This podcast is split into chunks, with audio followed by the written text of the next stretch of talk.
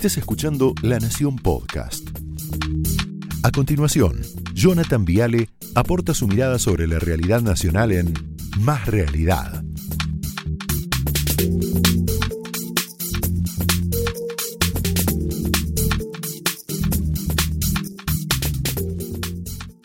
Bueno, buenas noches, bienvenidos. Lo veo a Rogelio Frigerio por ahí, gran nota para hoy, el ex ministro del Interior, ganador en Entre Ríos.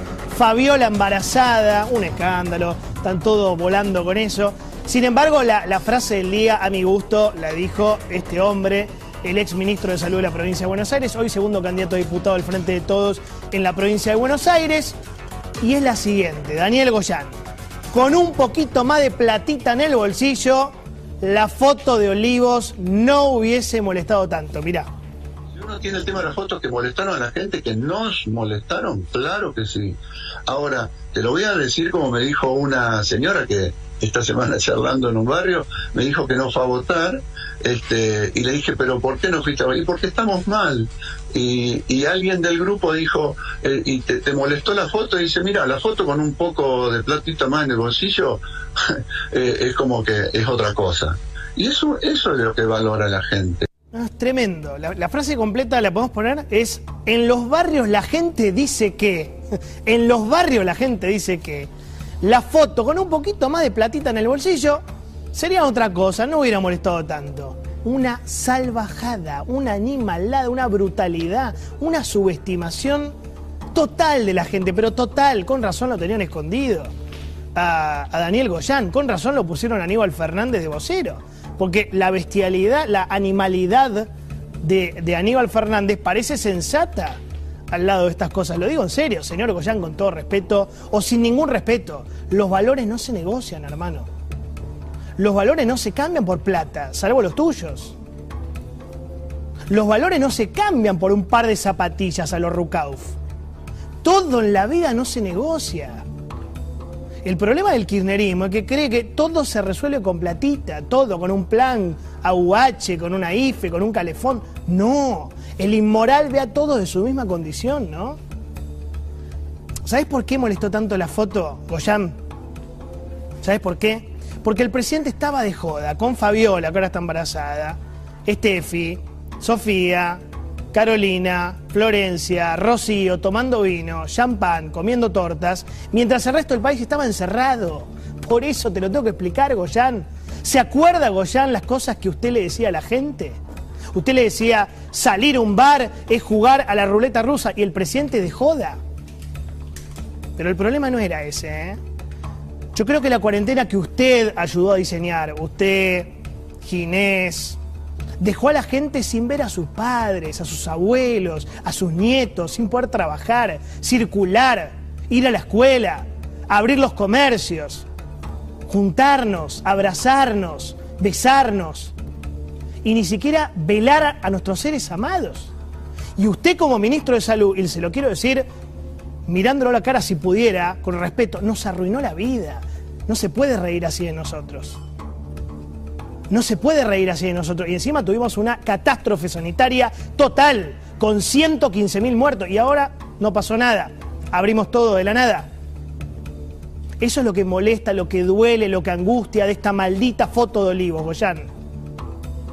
No se arregla con más platita en el bolsillo todo. Usted es un ignorante, que no tiene corazón. Háganse cargo que nunca hubo un gobierno democrático que le hizo tanto, pero tanto daño a la gente como este. Nunca. El presidente nos decía, tenedlo el presidente, bobos, estúpidos, imbéciles, eh, vivarachos, eh, miserables, malas personas, zarpados, necios, todo textual, ¿eh? Idiotas, cretino, ni una palabra de más. Todas palabras de Alberto. Mientras tanto, la primera dama tenía en Olivos 61 servicios de peluquería, 11 servicios de estilista, 26 servicios de fitness y coaching, 43 servicios de estética corporal y facial. Mira, la primera dama que, que está embarazada. Pero para Goyán, el problema es que faltó platita en el bolsillo. Entonces, dado el diagnóstico Goyán de la vida, perverso, ahora hay que arreglarla con calefones, heladeras, lavarropas. Muchachos, el peronismo atrasa.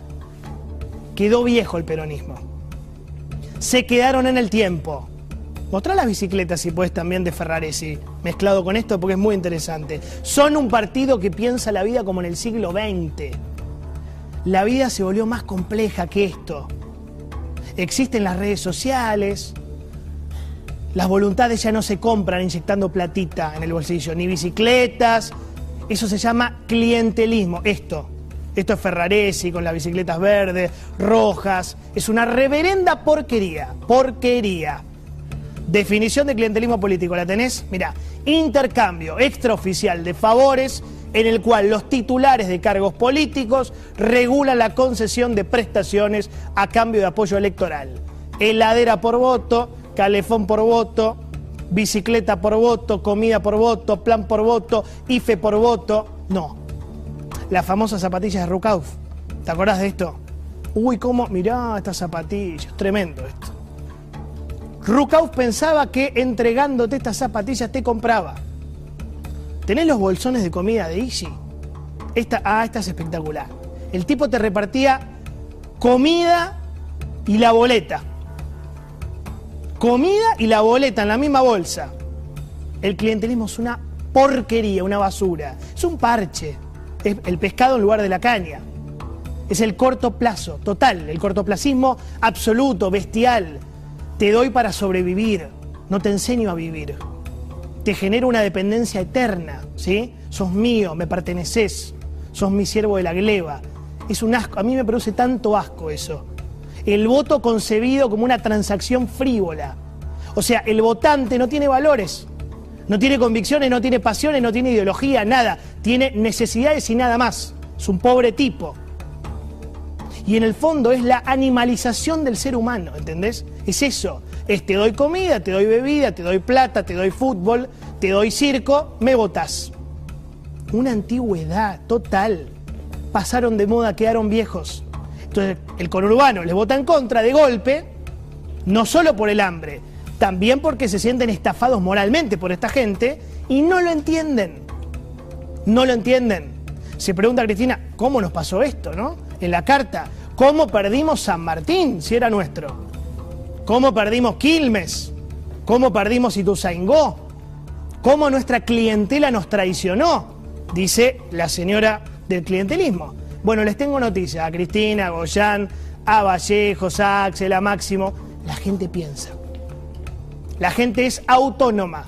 La gente tiene valores. Pobres, clase media, clase alta. La gente está harta. Harta de ustedes. Harta de cómo subestiman a la sociedad. La sociedad argentina se siente subestimada. Y no vota solamente con el bolsillo. Y con la platita y con el plan. Yo creo que la sociedad lentamente comienza a identificar que ustedes son un fraude moral. Moral. Lógicamente el sistema clientelar, bueno, lleva tiempo, no se cae de un día para el otro. Lleva tiempo. Vos tenés muchos varones del conurbano que sobrevivieron mucho tiempo, señores feudales del interior, tenés, qué sé yo, los Rodríguez A, eh, los Juárez, los Sadi, los Zamora, los Alperovich, los Romero, los Kirchner en Santa Cruz, los Isi, los Otacé, los Granados, los Musi, te agrego yo, en Verazategui, los Pereira en Varela.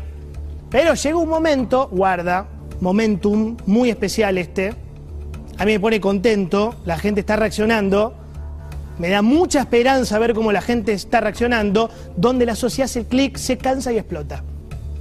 Es un momento justo, milimétrico, está pasando. Está pasando, tengan fe. Está pasando. Y una mañana, Capitanich le cuesta caminar por Chaco. Mirá lo que pasó, fíjate.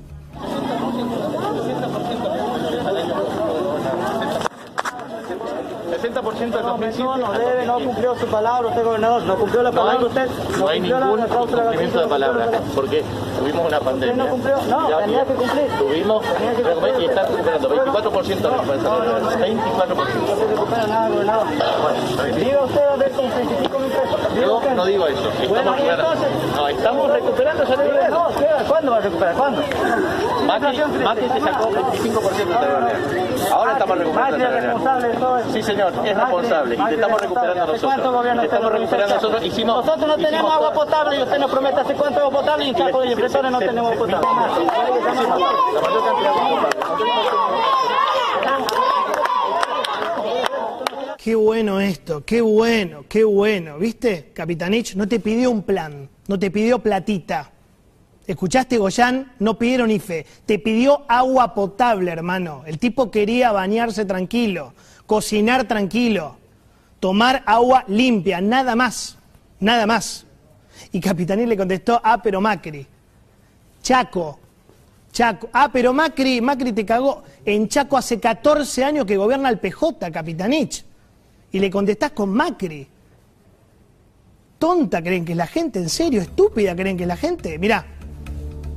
Capitanich, Basilei Ivanov, Pepo, que ahora gana 15 mil dólares en Paraguay. No se vuelve ni a palo domingo, ¿no? Y Capitanich de vuelta. 14 años de pejotismo. Sin embargo, Alberto y Cristina, desesperados, vuelven al peronismo más rancio, más primario, más elemental de todos. Esto. Hay dos caudillos que pusieron para dar vuelta a la elección. Dos varones con B larga. Aníbal y Mansur. Gambini lo cuenta, está buenísimo. Lean la columna de Gambini. Aníbal comenzó esta semana su vigésimo segundo cargo público. Vigésimo segundo. Un animal. Fíjate la renovación que trajeron para darlo vuelta. Con esto lo dan vuelta, mirá. Asesor del Senado bonaerense, ¿tenés? No, no, no entra en la placa, ¿no? No entra.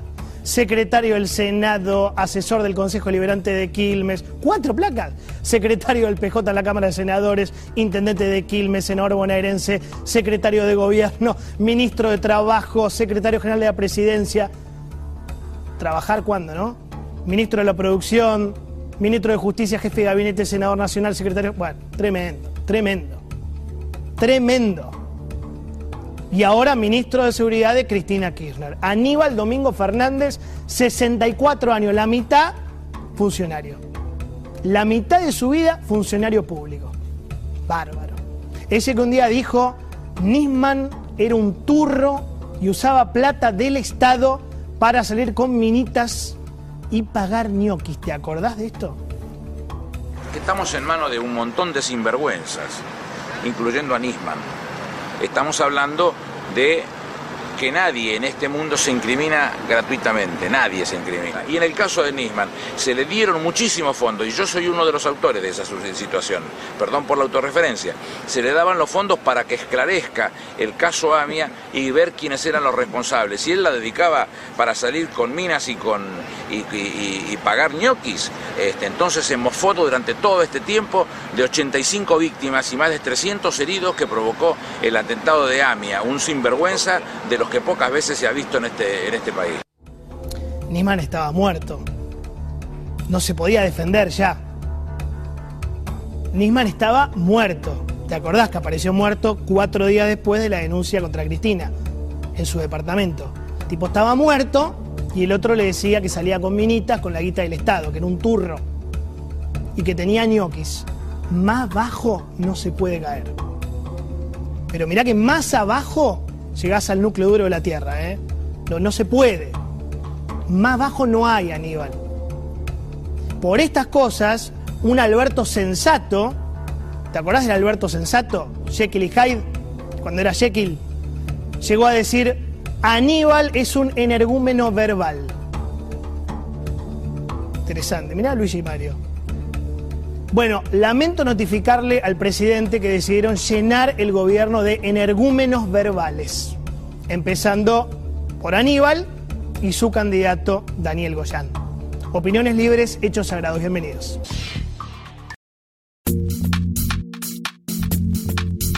Esto fue Más Realidad, un podcast exclusivo de La Nación. Escucha todos los programas de La Nación Podcast en www.lanacion.com.ar. Suscríbete para no perderte ningún episodio. Estamos en Spotify, Apple Podcast, Google Podcast y en tu reproductor de podcast favorito. Seguí escuchando La Nación Podcast.